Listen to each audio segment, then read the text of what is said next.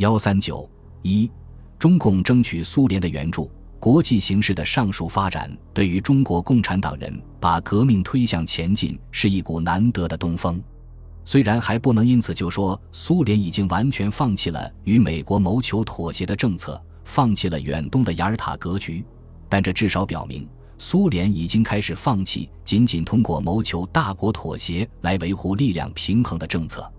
从此以后。中国共产党人推进中国革命的行动，不仅与苏联在中国的具体利益是吻合的，而且与苏联的全球革命战略也逐渐一致起来。但对这一点，中共党内并不是马上就完全一致的领悟了。在一九四七年十二月下旬举行的中共中央会议上，关于国际形势就有不同看法，在中央委员会中意见也不一致。有的与会者认为。国际形势，或者是和平，或者是战争，全世界人民力量尚不足以制止战争。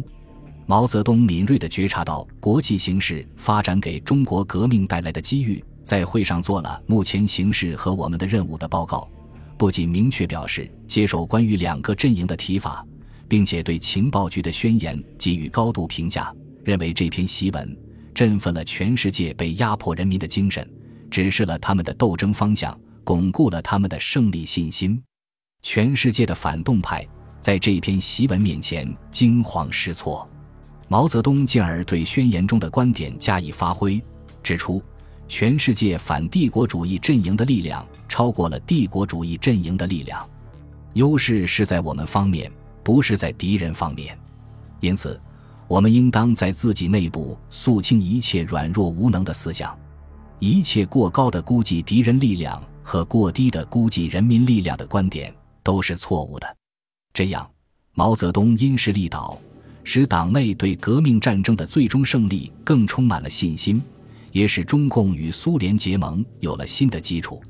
苏联在欧洲与美国对抗的同时，也发起外交上的攻势，强烈要求美国从中国撤军，要求美国停止对中国内政的干涉。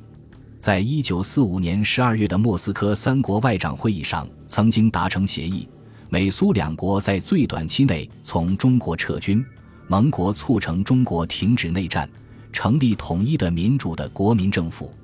但美国迟迟没有从中国撤军，而且公开干涉中国内政，支持蒋介石进行反攻内战。在一九四六年九月下旬的联合国安理会上。苏联代表葛罗米科以美国干涉中国内部事务的大量材料说明，美国使中国问题复杂化可能引起严重的后果。一九四七年四月初，参加莫斯科会议的苏联外长维辛斯基在给马歇尔的信中表示，苏联仍然坚持一九四五年十二月莫斯科三国外长会议公报中确认的原则。并强调履行包括在最短期内从中国撤出外国军队等规定具有重要的意义。信中还说，苏军全部撤出中国已经将近一年，而美国何时履行从中国撤军的义务，现在尚无迹象。十一月，莫洛托夫在联大会上发言，指出美军继续留驻中国，使中国内部问题复杂化了，也给中国造成了特殊的国际地位。美军驻华问题成了一个突出的国际问题。他质问：是什么理由使中国政府非有外国军队不可？苏联的上述表态使美国不能不有所顾忌，因为本来美国政府内就有一种意见，即避免使中国问题成为美苏关系中的主要刺激性因素，对美国是至关重要的，是美国对华政策的基本出发点之一。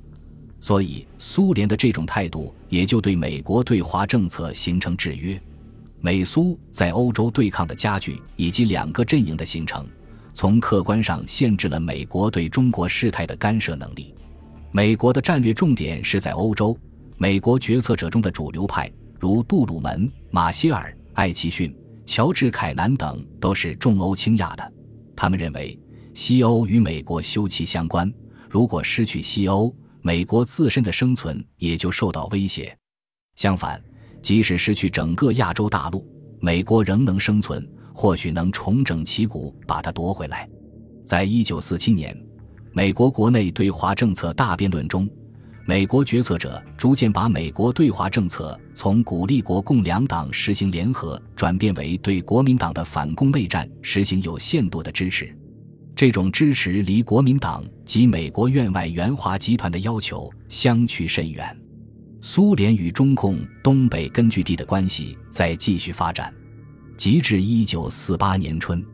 东北的力量对比已发生有利于中共的变化。中共中央决定，东北野战军于八月南下至锦州、山海关一线作战，但当时东北连降暴雨，铁路和桥梁破坏严重，恢复交通成为当务之急。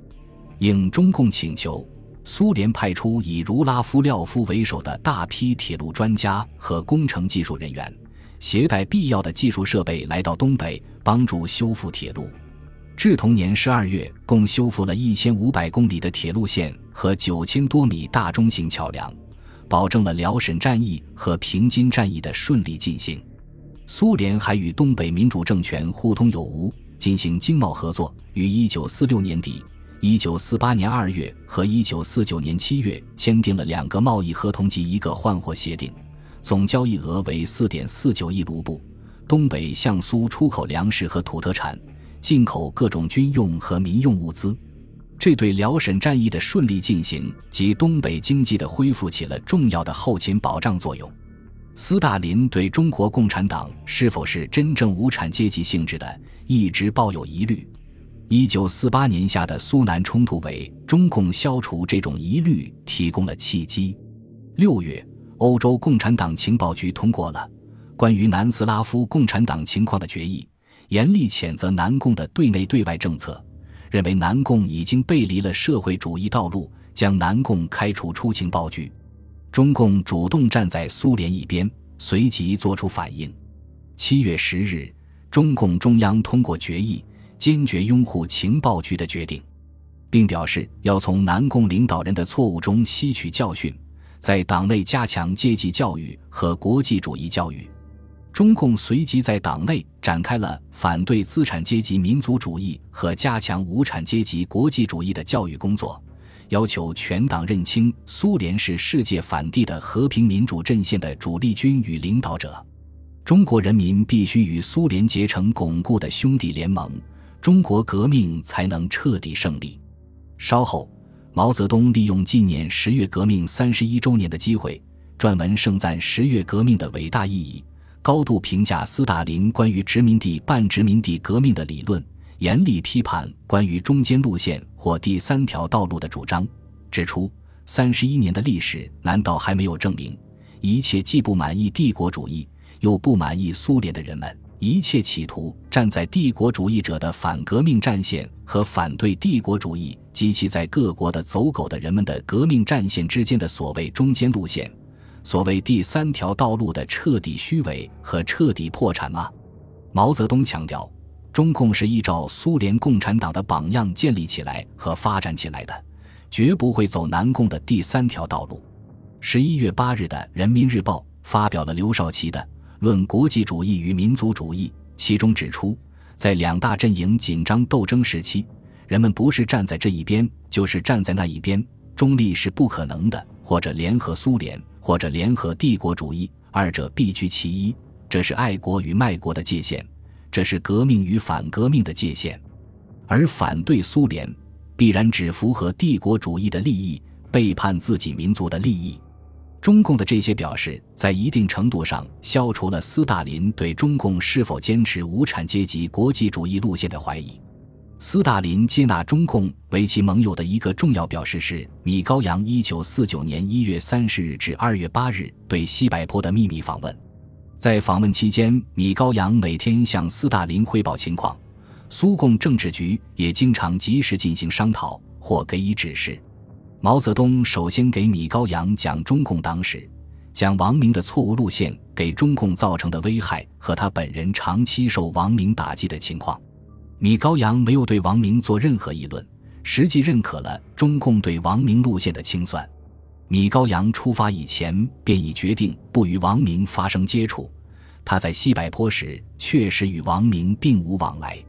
毛泽东谦逊地说：“他是斯大林的学生，他只是实践马克思列宁主义的学说，没有做什么理论上的丰富。米高扬表示不能同意这一意见，指出中国革命本身是一个伟大的事件，它对于亚洲国家具有高度的理论意义。实际上承认毛泽东的路线是正确的，从而消除了毛本人与斯大林感情上的隔阂。毛泽东说：“对他来说，斯大林关于中国革命是世界革命一部分的指示，以及对南斯拉夫外长西米奇的批判是特别珍贵的。”从而又一次表示，中共要与南斯拉夫划清界限。关于旅顺口，毛泽东表示，苏联在那里保留军事基地是为了防止日本侵略。苏联的军事基地可以继续保留下去。斯大林得知毛泽东的这一表态后，于二月五日致电毛泽东，其中说：“随着中国共产党掌握政权，形势发生根本变化。苏联政府决定，一旦对日合约签订，美军撤离日本，苏联就废除这一不平等条约，把苏军从旅顺口撤出。”但如果中国共产党认为立即从旅顺口撤军是可取的，苏联准备满足中共的这一愿望。苏联这一表示，对于中共与苏联结盟是至关重要的。中共将可以在全民族面前表明，中共与国民党不同，它不是靠让与国家主权来与外国结盟。反之，中共与苏联结盟的直接结果是把国民党丧失的国家主权收了回来。关于新疆问题，米高扬担保说，苏联不赞成新疆独立，对新疆没有任何领土意图，新疆无疑应是中国版图的一部分。关于蒙古，毛泽东问道：“苏联对内外蒙古合并的问题持何态度？”米高扬答道：“这会使中国失去大片土地。”毛泽东说：“如果合并后纳入中国版图，米高扬称这不可能。”因为外蒙古已经独立很久了，毛泽东表示，中共把对苏联及东欧国家的关系置于对外政策的中心位置，希望在中共建立新政府后，苏联能立即带头承认。对于别的外国，中共表示不急于求得他们的承认，但若他们表示愿意承认，也不加以拒绝。米高扬向中共领导人建议，要尽快攻下上海、南京等大城市。然后立即成立政府，那样中共就不仅是以爱国者的身份行事，而且是以政府出面了。在国际关系中是需要这样的。在会谈中，双方还确定了两党之间的联络方式。中共建议王稼祥任首任驻苏大使，应中共要求，与米高扬同来的科瓦廖夫被斯大林派作私人代表，留在毛泽东身边。可以认为。即将诞生的新中国与苏联的同盟关系，这时已经有了雏形。本集播放完毕，感谢您的收听，喜欢请订阅加关注，主页有更多精彩内容。